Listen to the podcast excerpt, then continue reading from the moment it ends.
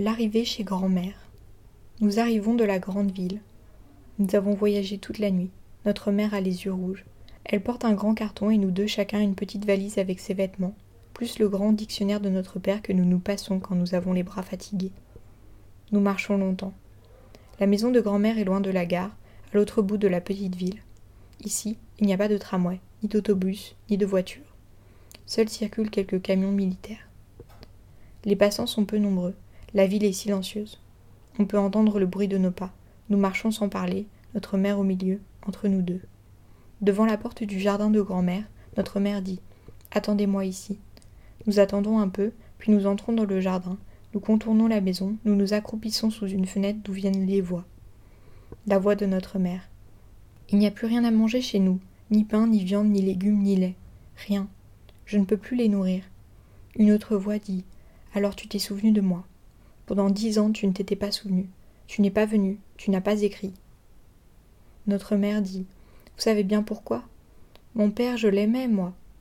L'autre voix dit Oui, et maintenant tu te rappelles que tu as aussi une mère. Tu arrives et tu me demandes de t'aider. Notre mère dit Je ne demande rien pour moi. J'aimerais seulement que mes enfants survivent à cette guerre. La grande ville est bombardée jour et nuit, et il n'y a plus de nourriture. On évacue les enfants à la campagne, chez des parents ou chez des étrangers, n'importe où. L'autre voix dit Tu n'avais qu'à les envoyer chez des étrangers, n'importe où. Notre mère dit Ce sont vos petits-fils. Mes petits-fils Je ne les connais même pas. Ils sont combien? Deux. Deux garçons. Des jumeaux. L'autre voix demande Qu'est-ce que tu as fait des autres? Notre mère demande Quels autres? Les chiennes mettent bas quatre ou cinq petits à la fois. On en garde un ou deux, les autres on les noie. L'autre voix rit très fort. Notre mère ne dit rien, et l'autre voix demande ils ont un père au moins. Tu n'es pas marié que je sache. Je n'ai pas été invité à ton mariage. Je suis mariée. Leur père est au front. Je n'ai pas de nouvelles depuis six mois. Alors tu peux déjà faire une croix dessus. L'autre voix rit de nouveau. Notre mère pleure. Nous retournons devant la porte du jardin. Notre mère sort de la maison avec une vieille femme. Notre mère nous dit Voici votre grand-mère. Vous resterez chez elle pendant un certain temps, jusqu'à la fin de la guerre. Notre grand-mère dit Ça peut durer longtemps. Mais je les ferai travailler, ne t'en fais pas. La nourriture n'est pas gratuite ici non plus. Notre mère dit Je vous enverrai de l'argent. Dans les valises, il y a leurs vêtements, et dans le carton, des draps et des couvertures. Soyez sages, mes petits, je vous écrirai. Elle nous embrasse et elle s'en va en pleurant. Grand-mère rit très fort et nous dit Des draps, des couvertures, chemises blanches et souliers laqués. Je vous apprendrai à vivre, moi. Nous tirons la langue à notre grand-mère. Elle rit encore plus fort en se tapant sur les cuisses. La maison de grand-mère. La maison de grand-mère est à cinq minutes de marche des dernières maisons de la petite ville. Après, il n'y a plus que la route poussiéreuse, bientôt coupée par une barrière. Il est interdit d'aller plus loin. Un soldat y monte la garde. Il a une mitraillette, des jumelles, et quand il pleut, il s'abrite dans une guérite. Nous savons qu'au-delà de la barrière, cachée par les arbres, il y a une base militaire secrète, et derrière la base, la frontière et un autre pays. La maison de grand-mère est entourée d'un jardin au fond duquel coule une rivière, puis c'est la forêt. Le jardin est planté de toutes sortes de légumes et d'arbres fruitiers. Dans un coin, il y a un clapier, un poulailler, une porcherie et une cabane pour les chèvres. Nous avons essayé de monter sur le dos du plus gros des cochons, mais il est impossible de rester dessus. Les légumes, les fruits, les lapins, les canards, les poulets sont vendus au marché par grand-mère, ainsi que les œufs des poules et des cannes et les fromages de chèvre. Des cochons sont vendus au boucher qui les paie avec de l'argent, mais aussi avec des jambons et des saucissons fumés. Il y a encore un chien pour chasser les voleurs et un chat pour chasser les souris et les rats. Il ne faut pas lui donner à manger, de sorte qu'il est toujours faim. Grand-mère possède encore une vigne de l'autre côté de la route. On entre dans la maison par la cuisine qui est grande et chaude. Le feu brûle toute la journée dans le fourneau à bois. Près de la fenêtre, il y a une immense table et un banc d'angle. C'est sur ce banc que nous dormons. De la cuisine, une porte mène à la chambre de grand-mère, mais elle est toujours fermée à clé. Seule grand-mère y va le soir, pour dormir. Il existe une autre chambre où l'on peut entrer sans passer par la cuisine, directement du jardin. Cette chambre est occupée par un officier étranger. La porte en est également fermée à clé. Sous la maison, il y a une cave pleine de choses à manger, et sous le toit, un galetas où grand-mère ne monte plus, depuis que nous avons scié l'échelle et qu'elle s'est fait mal en tombant. L'entrée du Galta est juste au-dessus de la porte de l'officier et nous y montons à l'aide d'une corde. C'est là-haut que nous dissimulons le cahier de composition, le dictionnaire de notre père et les autres objets que nous sommes obligés de cacher. Bientôt, nous fabriquons une clé qui ouvre toutes les portes et nous perçons des trous dans le plancher du Galta.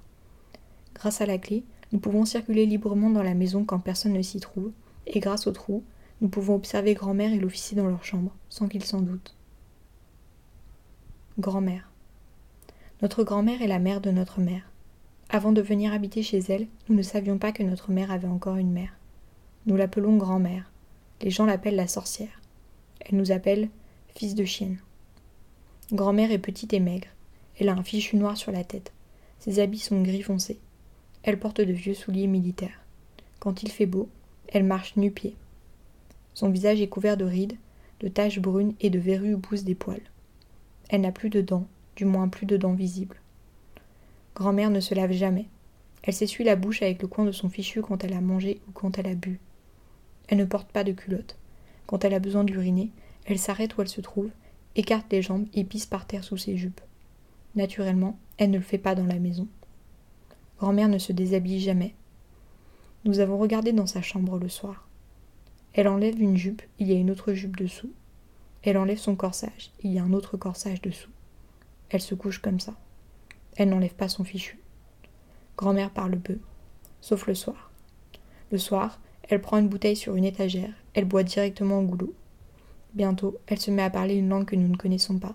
Ce n'est pas la langue que parlent les militaires étrangers, c'est une langue tout à fait différente. Dans cette langue inconnue, grand-mère se pose des questions et elle y répond. Elle rit parfois, ou bien elle se fâche et elle crie. À la fin, Presque toujours, elle se met à pleurer. Elle va dans sa chambre en titubant. Elle tombe sur son lit et nous l'entendons sangloter longuement dans la nuit.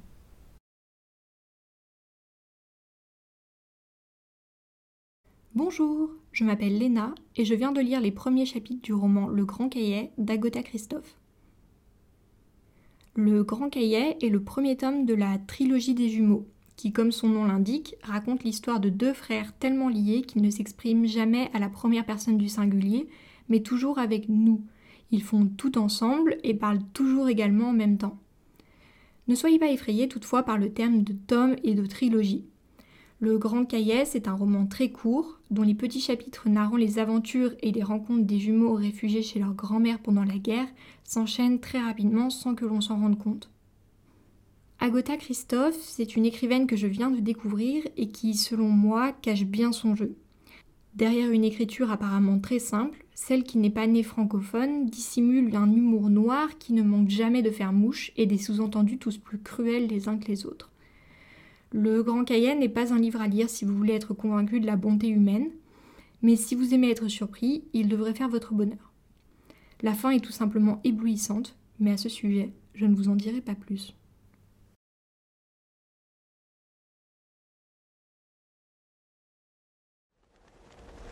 La semaine prochaine, dans Vendredi ou les livres fantastiques, on se lancera sur les traces d'une mère disparue très tôt. Je vous souhaite une très bonne semaine et vous dis à vendredi.